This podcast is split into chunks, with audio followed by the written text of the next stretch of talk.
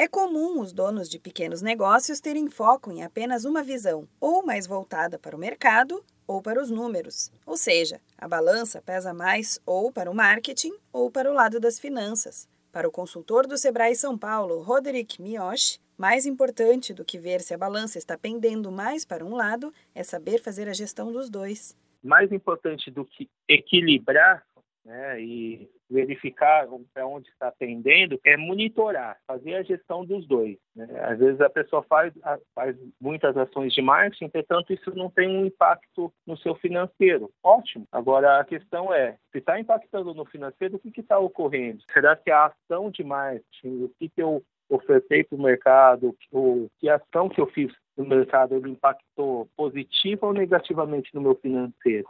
De acordo com o consultor, a ideia é que o empresário entenda as consequências de optar entre uma das áreas. É importante ter o conhecimento para equalizar os resultados financeiros e de mercado, e o fato de conhecer não traz a obrigatoriedade de ser o executor. Este desequilíbrio é comum tanto em empresas novas como antigas. Muitas vezes, os novos empreendedores não fazem uma previsão exata da parte financeira e não conseguem se manter no mercado ou ter um crescimento esperado. Por isso, é fundamental que o empresário consiga focar em fazer a gestão das duas partes e alcance um equilíbrio para manter o negócio. Roderick Miyoshi explica que não é regra ter os dois tipos de gestão balanceados, mas se o empreendedor não presta atenção na parte financeira, por exemplo, pode gerar dificuldades para o setor. Normalmente, quando você não se atém à parte financeira, às vezes, em muitos casos, pode é, gerar consequências graves no financeiro da empresa. Questão de, às vezes,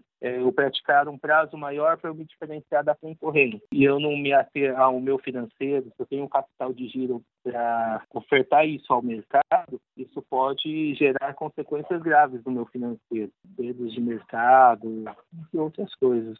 Para mais informações sobre o assunto, busque ajuda do Sebrae. Você pode ir até o escritório mais próximo de sua cidade ou ligar para a central de atendimento no número 0800 570 0800.